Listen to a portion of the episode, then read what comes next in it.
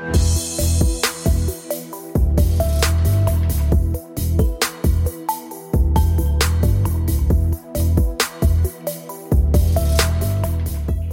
willkommen zum Ärztetag, dem Podcast der Ärztezeitung. Mein Name ist Ruth Ney und ich leite das Online-Ressort der Zeitung. Lachen, Weinen, Wut und Trauer. Viele Emotionen zeigen sich deutlich in unserem Gesicht und in unserer Mimik.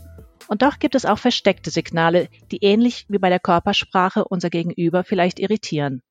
Das kann im Bewerbungsgespräch ebenso wichtig sein wie in der Arzt-Patienten-Kommunikation, etwa wenn es darum geht, die Compliance zu einer Therapie zu erhöhen.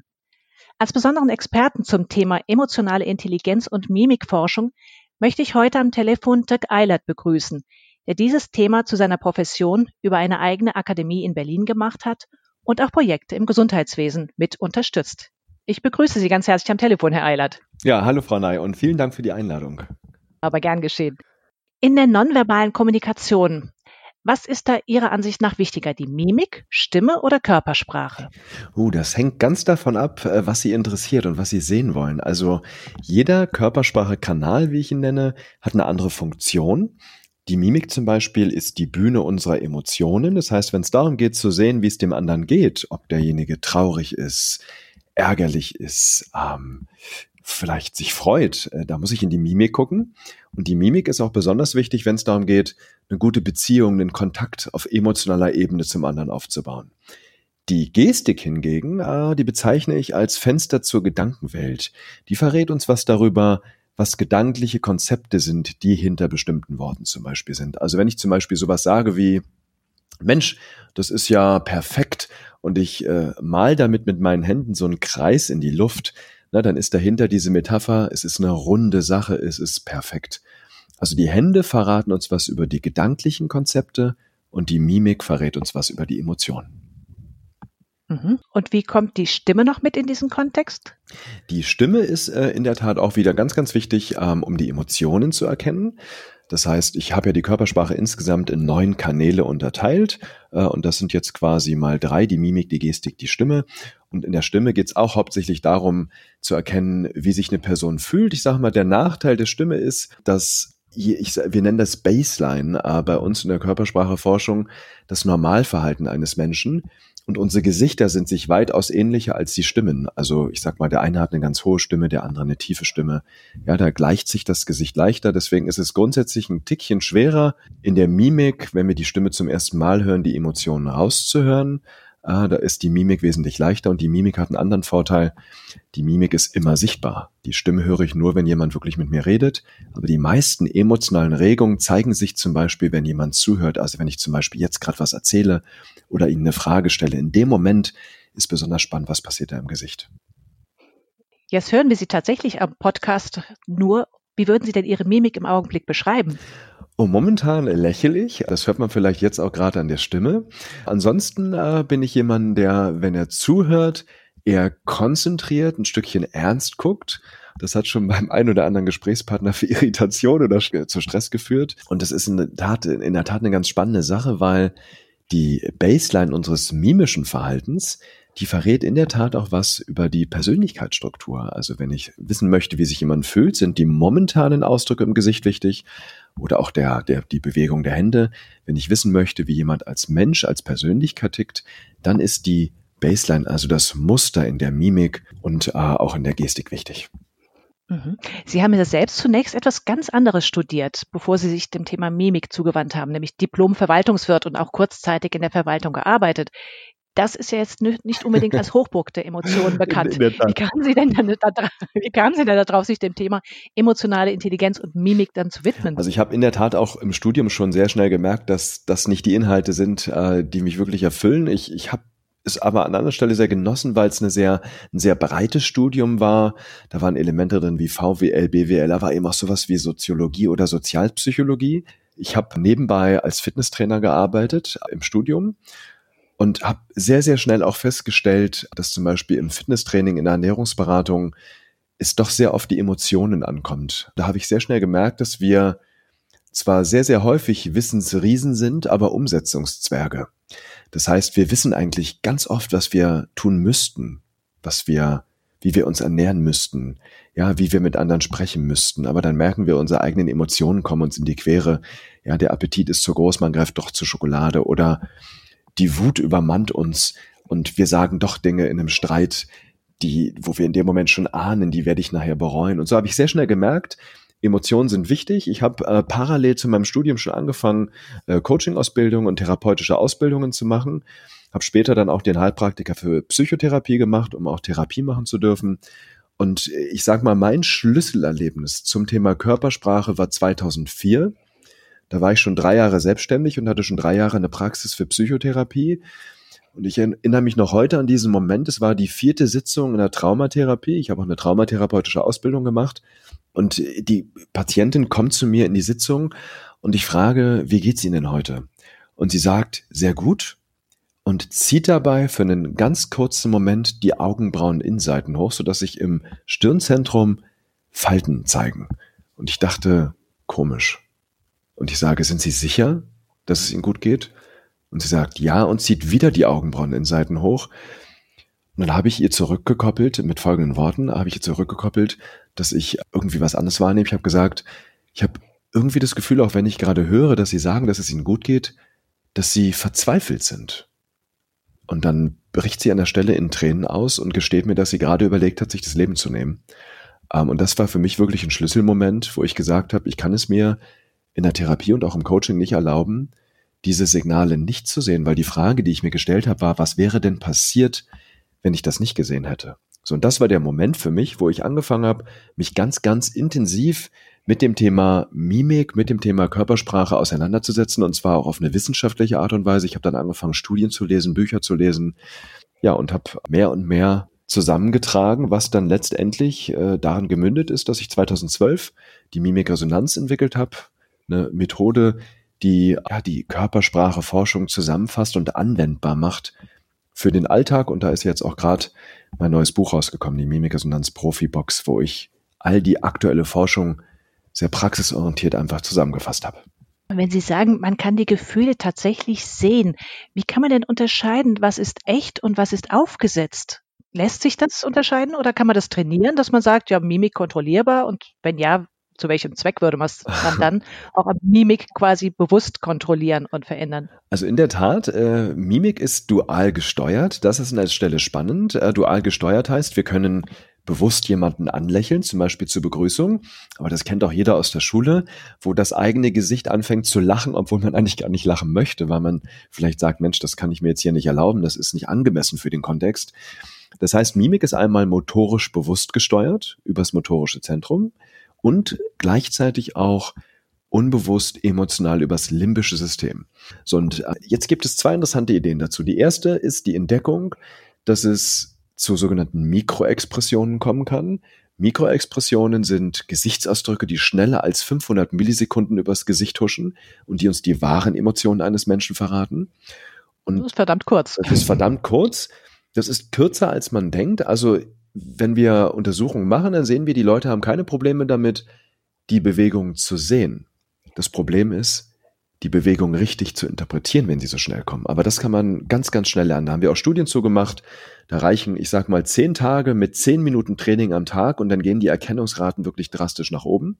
So, und das zweite ist, zu wissen, dass es Bewegungen gibt, die wir leichter bewusst erzeugen können als andere. Es gibt nämlich Bewegungen, die kriegen wir nur ganz, ganz schwer hin, wenn wir sie bewusst erzeugen wollen. Bewegungen, die eben hauptsächlich limbisch ausgelöst werden. Also zum Beispiel, und übrigens kulturübergreifend, das Hochziehen der Augenbraueninnenseiten kriegen die meisten bewusst nur schwer hin. Wenn wir aber traurig sind, bewegen sich die Augenbraueninnenseiten ganz alleine hoch.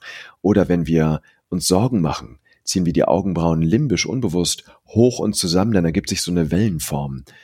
Ja, oder wenn wir ärgerlich sind, gehen die Augenbrauen zusammen. Das kriegen die meisten auch bewusst hin, aber gleichzeitig gehen bei Ärger auch die Oberlider hoch. So, das heißt, es gibt bestimmte Bewegungen, die kriegen wir bewusst nur ganz, ganz schwer hin. Und wenn ich die kenne und wenn ich jetzt so eine Bewegung sehe, also ich sag mal, wie bei meiner Klientin damals, wo sich die Augenbrauen Innenseiten für 300 Millisekunden nur hochziehen, dann kann ich sehr, sehr sicher sein, dass das eine echte Emotion ist. Und das zweite, was ich mache, ist, ich achte immer auf Signalcluster. Der größte Fehler, den man bei Körpersprache machen kann und auch bei Mimik, ist, dass man auf Einzelsignale reinfällt, nur auf Einzelsignale achtet. Das heißt, ich achte immer darauf, in welche Richtung weist die Gesamtkörpersprache. Und dann, ja, es geht darum, die eigene Intuition zu schulen. Wir schauen uns zwar im Training zum Beispiel und auch in meinen Büchern Einzelsignale an, aber dann geht es nachher darum, wenn man vor seinem Klienten sitzt oder von einem Patienten sitzt, jetzt mal aus Arztsicht gedacht, dann geht es darum, alles wieder zu vergessen, was man weiß und sich auf die eigene Intuition zu verlassen, um auch die Muster in der Körpersprache zu erkennen. Haben wir das ein bisschen vielleicht auch verlernt, auf solche Mimiksignale zu achten? Ich denke jetzt gerade an die typische digitale Kommunikation heute. Geht uns da vielleicht sogar ein wichtiger Aspekt in der Kommunikation zusehends verloren, weil wir viel, viel seltener dem anderen vis-à-vis -vis sitzen und vielleicht wirklich bewusst ins Gesicht schauen. Also da denke ich auch gerade an die Jugend, die oft mehr auf das Handy als auf das Gesicht des Gegenübers zu achten scheint. Definitiv. Also da bin ich voll bei Ihnen. Einmal sorgt der überhöhte Medienkonsum dafür, dass wir weniger auf andere Menschen achten. Ja, ich sag mal, alleine im Gespräch heute ist es ja fast schon normal, dass man mehr ins Handy guckt als ins Gesicht des Gesprächspartners, was natürlich fatal ist, weil wenn ich da nicht hingucke, kann ich auch nicht sehen. Gleichzeitig führt der erhöhte Medienkonsum dazu, dass die Empathiewerte drastisch in den Keller gehen, seit der Jahrtausendwende zum Beispiel. Also wir verlernen es wirklich, andere Menschen gut zu lesen. Wir haben selber Studien dazu auch durchgeführt. Wir haben einen eigenen Test entwickelt, um die Emotionserkennungsfähigkeit zu messen, also die Fähigkeit, wie gut ein Mensch mimische Signale entschlüsseln kann. Und ja, da ist flächendeckend rausgekommen, wir haben über 2000 Probanden, darunter auch Ärzte und Therapeuten übrigens. Äh, und die durchschnittliche Emotionserkennungsrate liegt bei gerade mal 60 Prozent knapp. Das heißt, wir interpretieren mehr als jeden dritten Gesichtsausdruck falsch oder übersehen ihn sogar. Und das ist natürlich fatal. Ein nächster Punkt, der dazukommt, ist, dass wir ja im Laufe unseres Lebens lernen, mehr auf Worte zu achten und dann vertrauen wir mehr den Worten als dem Nonverbalen und vergessen dabei, dass wir Menschen eigentlich nonverbale Wesen sind. Wir sind A, wenn wir mal in die Evolution gehen, sind wir noch nicht lange sprechende Wesen, also wortsprechende Wesen, verbale mhm. Wesen. Wir, Sprache ist maximal 40.000 Jahre alt. Wir sprechen ja Millionen Jahre schon, auch unsere Vorfahren äh, nonverbal. Und das Interessante ist, dass sich diese Entwicklung auch in der individuellen Entwicklung wiederholt, weil Kinder zum Beispiel sind auch nonverbale Wesen. Wenn wir zur Welt kommen, können wir noch nicht sprechen. Ein Kind orientiert sich in der Welt über die Körpersprache der anderen gebe Ihnen mal ein Beispiel. Nehmen Sie mal ein kleines Kind, sagen wir mal zwei, drei Jahre alt. Was macht das Kind als erstes, wenn es hinfällt? Ja, es dreht sich um und guckt zur Mutter und guckt dann, wie guckt meine Mami?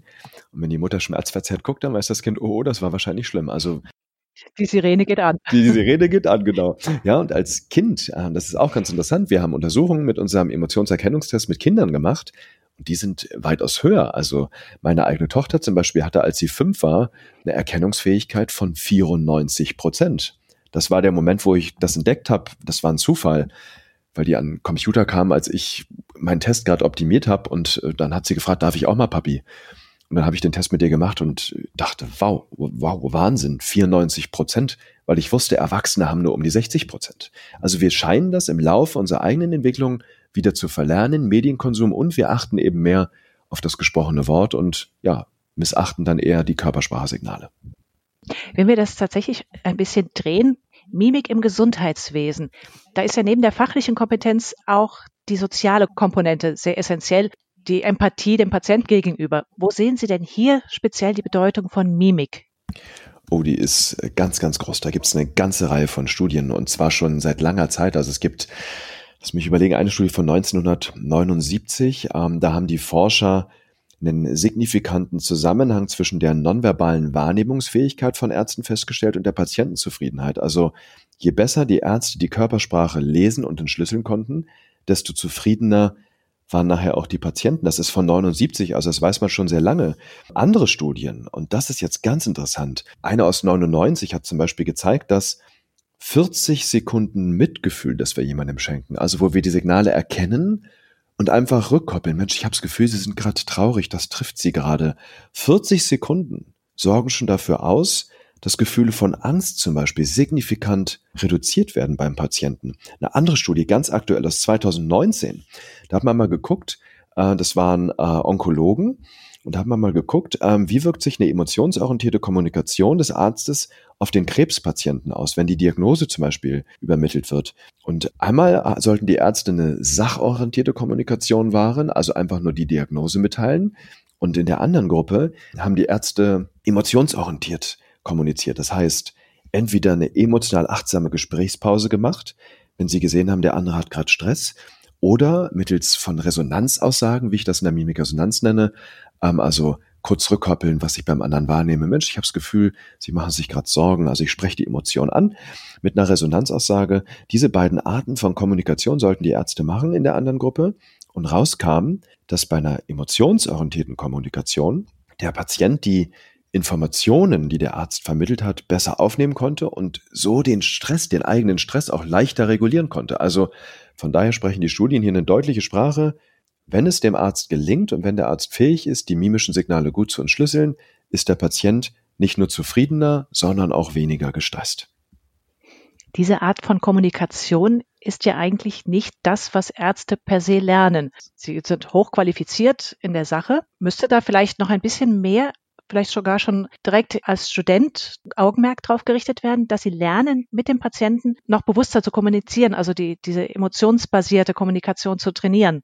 Oh ja, also aus meiner Sicht ja, und das gilt nicht nur für Ärzte, sondern für alle Berufsgruppen, weil sich diese durchschnittlich niedrigen Emotionserkennungsraten ja wirklich komplett durch alle Branchen ziehen. Und deswegen halte ich das für einen ganz, ganz wichtigen Punkt, ja, nehmen wir alleine mal den Punkt der Stressregulation raus. Ich kann, je nachdem, wie ich das Gespräch mit einem Patienten führe, dafür sorgen, dass der Klient gestresster ist, wenn er rausgeht oder genauso viel Stress hat, als wenn er reinkam. Oder ich sorge durch die richtige Kommunikation dafür, dass derjenige entspannt rausgeht. Und was ich so spannend finde, wissen Sie, ich höre ganz oft, ja, ich habe aber dafür keine Zeit. Aber die Studien sprechen eine deutliche Sprache. 40 Sekunden Mitgefühl. Und die Angst und der Stress geht signifikant runter. Und noch ein anderer spannender Punkt ist, was Forscher auch mal gemacht haben, äh, das sind zwei Studien, einmal aus 2002 und 2007. Da haben die Forscher untersucht, wie sich die Stimme auf den Patienten auswirkt. Und rauskam, wenn der Arzt einen weicheren Tonfall hat, dann ist der Patient zufriedener und hat auch mehr Vertrauen. Und die Compliance zum Beispiel geht hoch, wenn der Arzt nicht nur einen weicheren Tonfall hat, sondern gleichzeitig auch einen melodischeren Tonfall, der Enthusiasmus vermittelt. Also der vermittelt, Mensch, ich stehe dahinter, dann geht die Compliance hoch und was sicherlich für viele auch interessant sein dürfte, ist, wenn die Stimme weniger dominant, also empathischer klingt, also weniger hart, sondern eher weich, dann hat eine andere Studie gezeigt, dass die Ärzte bei Behandlungsfehlern seltener verklagt wurden. Also das Nonverbale wirkt hier sehr, sehr stark in der Kommunikation. Jetzt gibt es natürlich auch Kommunikation mit speziellen Patientengruppen. Wie ist das zum Beispiel bei Erkrankungen wie Demenz? Worauf ist denn hier zu achten? Weil da ist ja auch die Mimik oder bei Parkinson-Patienten, deren Gesicht ja allein durch die Erkrankung vielleicht nicht mehr diese Emotionen ausdrucken können wie bei einem normalen Patienten. Richtig. Jetzt geht es natürlich bei der Demenz zum Beispiel auch darum, in welchen Hirnarealen tritt die Demenz auf. Ja, wenn jetzt die Kontrolle abnimmt, dann wird die Mimik grundsätzlich freier und offener. Ja, wenn die Erkrankung direkt die Muskulatur betrifft, kann sich natürlich auch die Mimik verändern. Was da mein Tipp ist, da haben die Ärzte, glaube ich, auch nochmal einen ganz anderen Blick für, weil die wissen, wie sich die Erkrankung auf die Muskulatur im Gesicht auswirkt. Da ein Gespür für zu kriegen, wie verändert die Erkrankung die Mimik und worauf muss ich dann besonders achten? Also hier geht es speziell um die Baseline. Das wäre auch nochmal spannend, sich das in Studien anzuschauen. Übrigens, wie verändert sich die Baseline bei bestimmten Erkrankungen? Da gibt es schon ein bisschen was, aber noch nicht so viel. Grundsätzlich können wir sagen, solange das limbische System noch voll intakt ist und die Muskulatur auch voll intakt ist, zeigen sich die Signale ganz, ganz normal wie bei jedem anderen. Jetzt ziehen in die Arztpraxis auch zunehmend digitale Medien ein. Verstärkt ja zum Beispiel während der Corona-Pandemie hat man ganz viel auf Videotelefonie auch gesetzt. Was lässt sich denn aus Ihren Erfahrungen zu diesem Einsatz digitaler Medien in der Arztpraxis sagen? Also ich würde auf jeden Fall äh, eine Videokonferenz, eine Videotelefonie vorziehen, weil da sieht man auf jeden Fall die Körpersprache und es fällt uns leichter, einen Kontakt zum anderen aufzubauen, weil wir den anderen auch sehen können. Trotzdem hat Videotelefonie oder normales Telefon auch immer einen Nachteil. Wenn wir den anderen am Telefon nicht sehen, fällt es uns schwerer, Kontakt aufzubauen.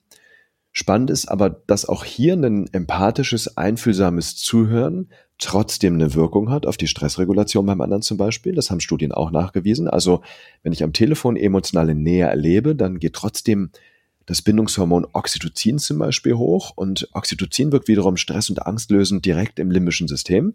Aber Videotelefonie hat zum Beispiel einen, ja, einen Knackpunkt, den man häufig vergisst. Ähm, wir denken dann, wir sehen uns, aber was hier zum Beispiel wegfällt, ist der direkte Blickkontakt. Ja, wenn wir beide uns von nahe jetzt per Videokonferenz sehen würden, dann würden wir uns beide auf dem Bildschirm angucken, aber wir hätten trotzdem keinen direkten Blickkontakt. Um den Blickkontakt zu haben, müsste ich oben direkt in die Kamera gucken, dann hätten Sie das Gefühl, ich gucke Sie an, aber gleichzeitig würde ich Sie ja nicht mehr sehen. Das heißt, wir gucken die ganze Zeit so ein bisschen aneinander vorbei und der Punkt ist an der Stelle, der Körper versteht keine Zitate. Also nehmen Sie auch mal gerade das Thema Social Distancing, was aus meiner Sicht übrigens eher Physical Distancing heißen sollte, damit es die richtige Botschaft vermittelt, nämlich physisch Distanz zu halten und nicht sozial. Wenn wir jetzt miteinander sprechen, uns treffen und anderthalb Meter entfernt voneinander stehen, dann versteht mein Körper nicht, dass das aufgrund der Regeln ist. Das heißt, es fühlt sich ungewohnt an. Wir stehen normalerweise weiter weg von Leuten, denen wir emotional nicht so nah sind, denen wir weniger vertrauen. Und unser Körper versteht eben diesen Abstand so. Und wenn wir nicht direkten Blickkontakt haben, dann sorgt das auch dafür, dass wir irgendwie das Gefühl haben, Mensch, ich bin dem anderen nicht so nah. Das ist eine Sache, deswegen warte ich in der Videotelefonie noch darauf, dass wir die Kamera direkt hinter dem Display haben, so dass wir uns, wenn wir uns denn angucken, auch wirklich angucken. Also wenn schon digitale Medien, dann mit Video. Ja, de definitiv. Aber ich würde es in den Abstufungen sehen. Telefon, Video, direktes Gespräch. Ne? Und wie gesagt, der Vorteil ist im Video, ich sehe den anderen. Der andere wird durch seine Bewegungen greifbarer für mich als Mensch, weil ich ihn wirklich sehe. Ja, wir sagen nicht umsonst, wenn wir nur mit jemandem telefoniert haben, Mensch, ich freue mich, Sie zu sehen, dann habe ich mal ein Gesicht zu der Stimme. Ne, daran merkt man, wie wichtig es auch ist für uns, jemanden zu sehen, um Vertrauen aufzubauen.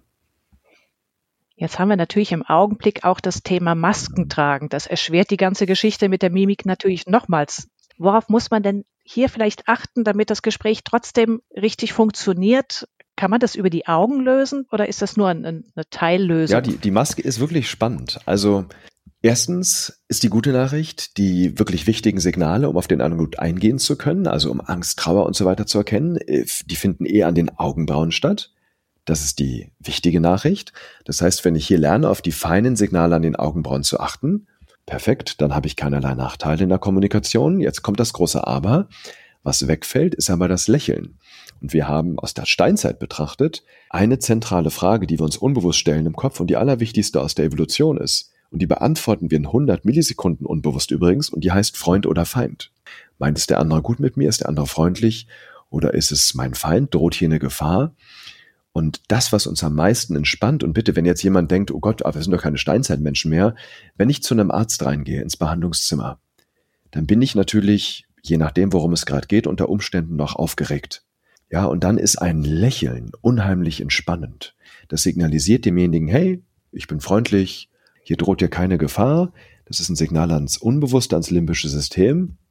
Und dieses Lächeln, und das ist eben fatal, das fällt eben weg, wenn wir die Maske aufhaben, weil wir den Mund eben nicht mehr sehen.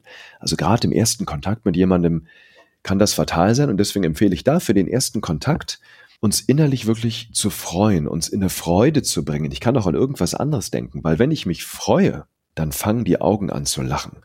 Wenn ich nur höflich freundlich lächle, gehen nur die Mundwinkel hoch.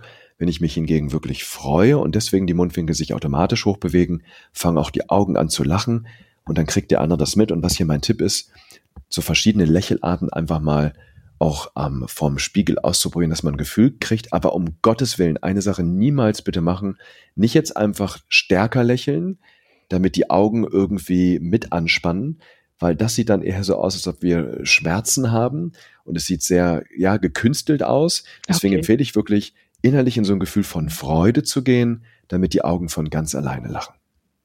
Ja, sehr spannend. Wenn Sie speziell für die Arzt-Patienten-Kommunikation vielleicht so drei, vier Tipps zusammenfassen könnten, was so als Basic leicht zu lernen, leicht zu beachten ist. Man sagt, ja, aber da erreicht man trotzdem schon eine ganze Menge mit. Der erste Tipp ist, die eigenen Blickgewohnheiten zu verändern. Was ich häufig erlebe, ist, dass gefragt wird, wie geht es Ihnen, ähm, und dann wird dabei in den Computer geguckt oder auf irgendeinen Diagnosezettel geguckt.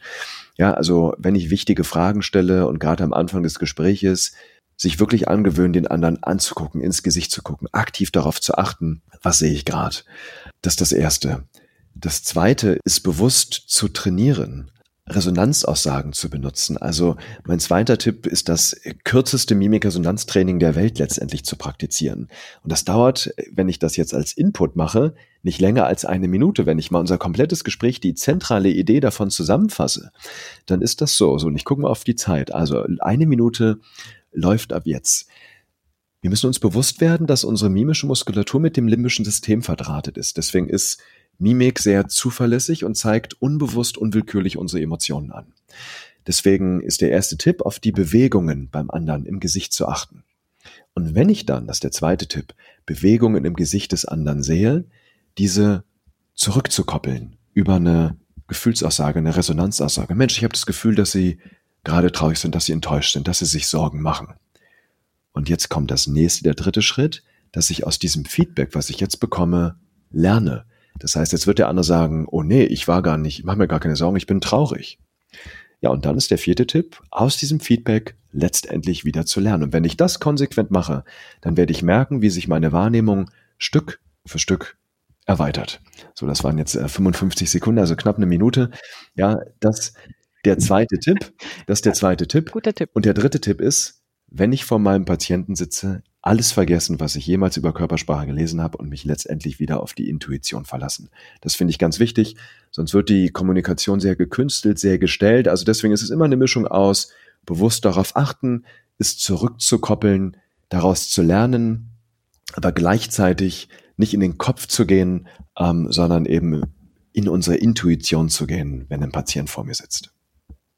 Zum Abschluss vielleicht noch neugierig gefragt. Sie haben es vorhin schon mal ganz kurz erwähnt. Sie haben ein neues Buch herausgebracht in Form einer Box, nennt sich auch die mhm. Mimik-Resonanz-Profi-Box. An wen richten Sie sich eigentlich damit? An Kommunikationsexperten, vielleicht auch an einen Arzt oder also das ist grundsätzlich erstmal was für jeden, für jeden, der sich für Körpersprache interessiert. Was ich halt gemacht habe, ich habe in den letzten drei Jahren die ganze Forschung zusammengetragen. Ich habe über 5000 Studien gelesen, davon sind 1265 in diese Profibox reingegangen. Ich habe zum Beispiel im ersten Kapitel eine Wahrnehmungs-Challenge drin, ein Zwölf-Wochen-Programm, wo man auf jeder Karte in dieser äh, Wahrnehmungs-Challenge, auf jeder Karte hat man ein bisschen Input, dann eine Übung, die macht man eine Woche und nach einer Woche kommt die nächste Karte mit der nächsten Übung. Das Ganze habe ich auch als Audiodatei zum Einscannen auf der Karte mit dem QR-Code, sodass man sich es auch anhören kann. Und dann hat man quasi damit schon mal ein Drei-Monats-Programm, um die Wahrnehmung zu verbessern.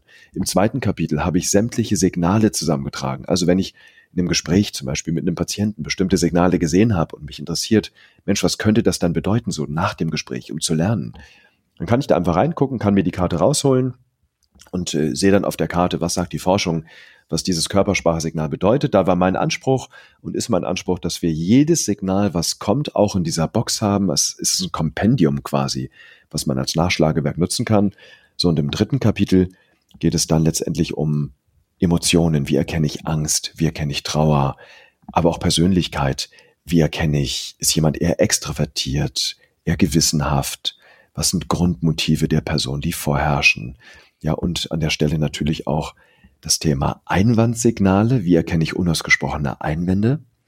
Finde ich ganz, ganz wichtig, wenn es um Compliance zum Beispiel geht. Wie erkenne ich, wenn ich was erzähle, dass mein Gegenüber eigentlich einen inneren Widerspruch hat, einen Einwand hat, den er nicht ausspricht?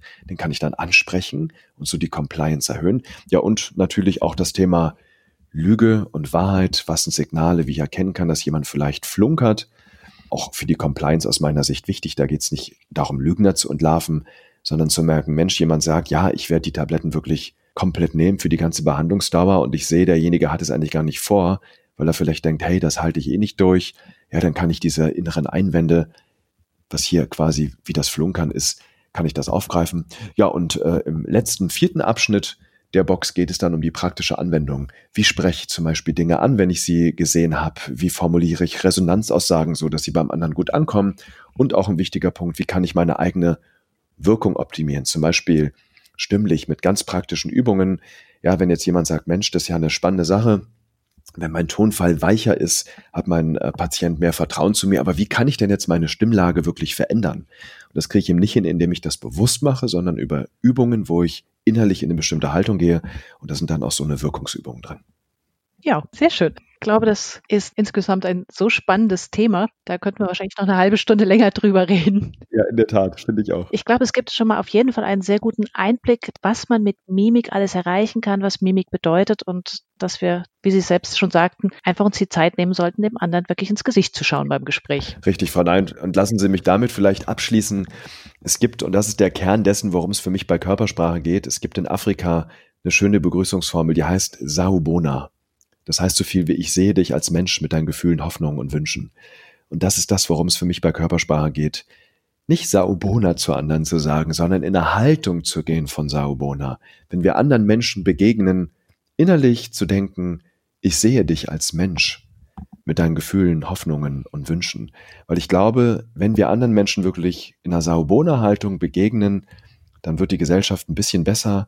Ja, wir haben ein bisschen mehr Empathie, ein bisschen mehr Miteinander das ist eine Sache, die ich äh, häufig leider vermisse und deswegen haben wir auch einen gemeinnützigen Verein zum Beispiel gegründet, mit dem wir kostenfrei ehrenamtlich in Schulen gehen, mit Lehrern arbeiten, mit den Kindern arbeiten, weil es für mich einfach ein Herzensanliegen auch ist, dieses Wissen in die Welt zu kriegen, in die Gesellschaft zu kriegen. Schöner Gedanke und ein schönes Schlusswort. Ganz herzlichen Dank für das Gespräch. Gerne, Frau Ney.